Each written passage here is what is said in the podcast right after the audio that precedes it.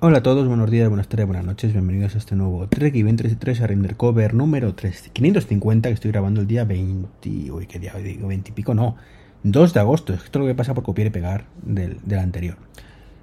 Trek y 23 Undercover 550, grabado el día 2 de agosto del 2022. Eh, lleva un tiempo sin grabar, he estado probando algunas cosas, tengo pendientes también hacer algunos vídeos, pero bueno, ya sabéis, como siempre no me da la vida, JPOZ a tope. Que por cierto, el crowdfunding sigue activo a día de hoy, así que os invito, os animo, os suplico, os imploro que participéis, aunque sea con míseros 5 eurillos, eh, que bueno, que entiendo que llevadero, y que podéis ayudar un montón a que las jornadas sean mejores que nunca. Así que bueno, después de lloraros un poquito, os cuento cositas. Lo primero voy a hablaros de Bring. Bring, esta pedazo de aplicación que, que utilizo para la lista de la compra, que me encanta que me da pena no poder utilizar más todavía, más que cuando voy a comprar. Eh, y que, bueno, pues desde hace ya mm, quizás dos años está un poco paradilla. Está un poco paradilla, sacado cosas con gotas eh, y una de ellas cosas que sacó con gotas es el soporte de Alexa, que solo está disponible en alemán, en inglés y creo que en italiano o francés. No recuerdo bien cuál de los dos, pero me suena que es uno de los dos, ¿no? Total que en su momento ya les pregunté si lo iban a sacar en español, dijeron que en el futuro. Soporte que por cierto, en el caso de Google funciona perfectamente. No, no entender, mi no, ¿sabe? no lo entiendo, porque unos y otros no. Y también cuando salió hace ya dos añitos, si no recuerdo mal, el tema de que podíamos utilizar Siri en Apple Watch para mmm, gestionar aplicaciones, pues cosa que también esto hace perfectamente en el iPhone pues tampoco. Bueno, el caso es que se me ocurrió en el día de ayer preguntarles, oye, ¿qué pasa con esto? ¿No hay alguna novedad? ¿Vais a sacar esto en español? ¿Va a funcionar Siri en Apple Watch? Y me dijeron que de momento que va a ser que no, que no han avanzado nada, o por lo menos no pueden comunicar ningún avance, ¿no?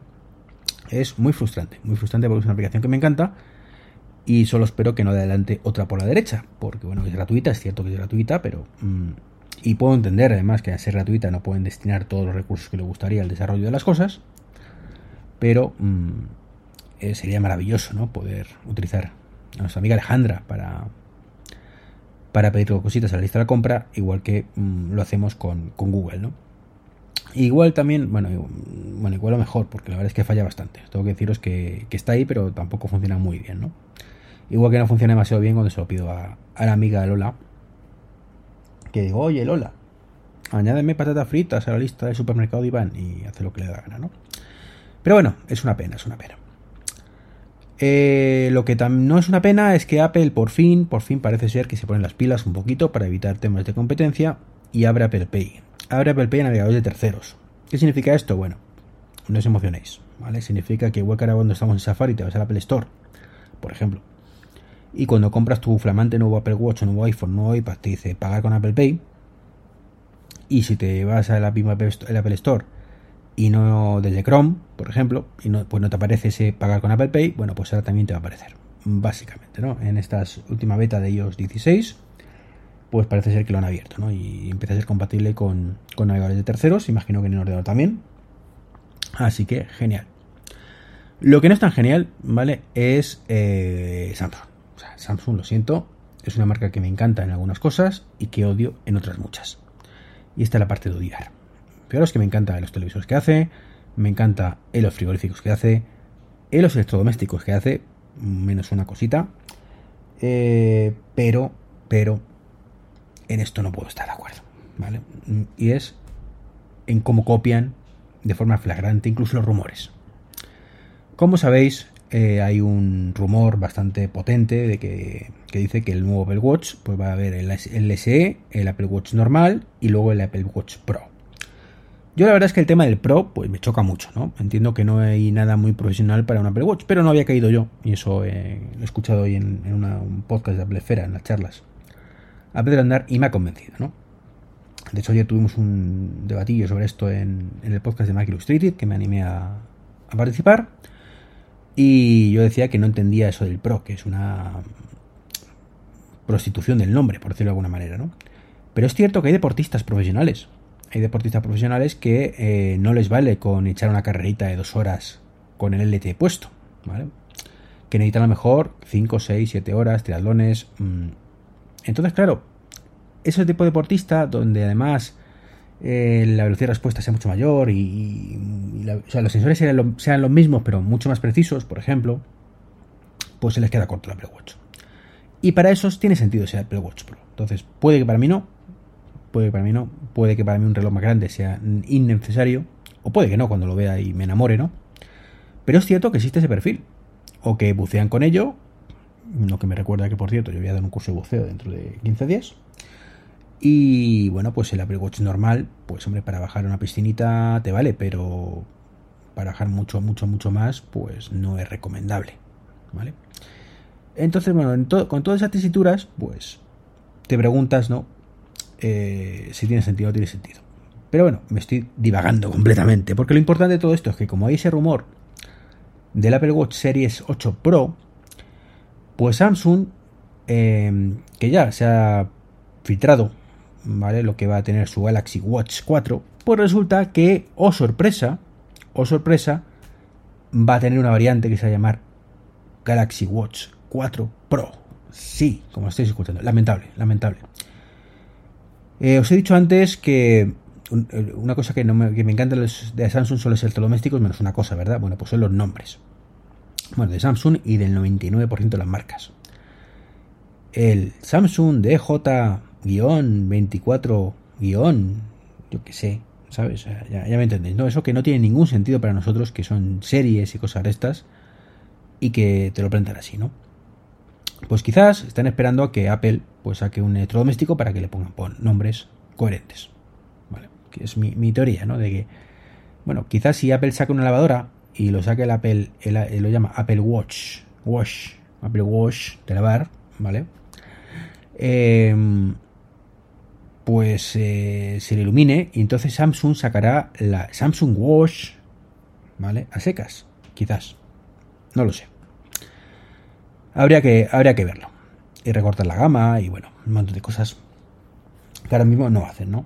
Ya sabemos que ahora mismo tú miras la gama y tienes 18 gamas distintas del mismo producto mm, con diferentes variantes. Esta tiene el wifi, esta no, pero te coge los calcetines, pero esta otra no. Em, en fin.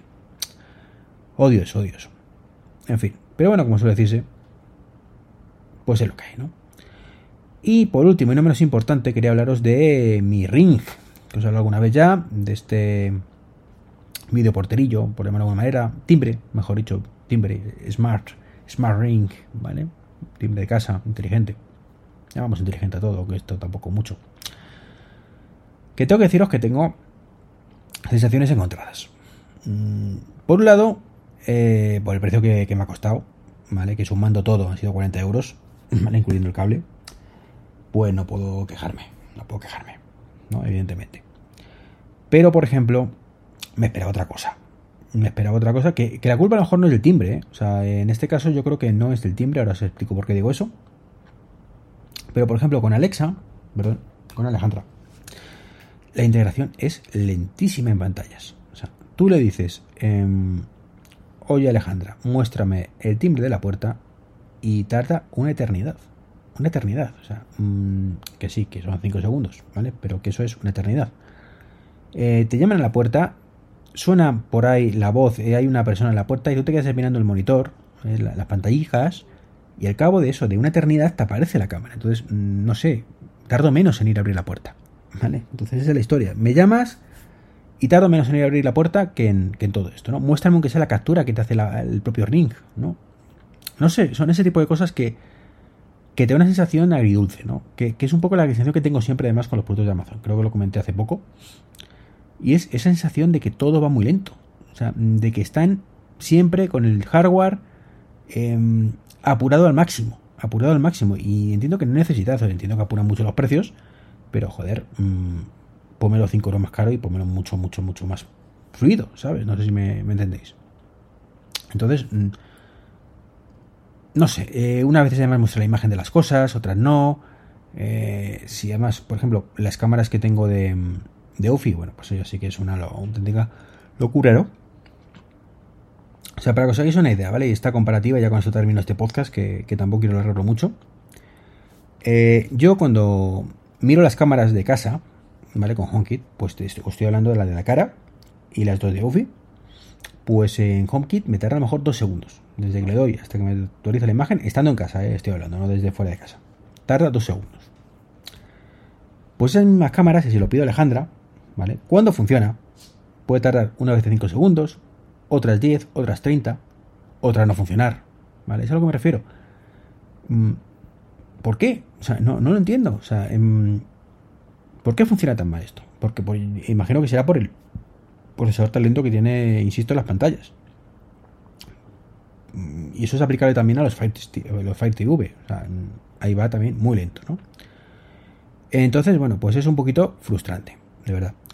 Y en el ring, ¿vale? Mm, pues con HomeKit, y eso que yo lo tengo, bueno, punto número uno, ring no es compatible con HomeKit, hay que tirar de eh, Homebrew, ¿vale? De Home, Assistant o eh, no me acuerdo como el otro que es lo que más tengo yo, ¿vale? Eh, el otro asistente este que hay por ahí para migrar cosas de no son compatibles a, HomeKit, ¿no?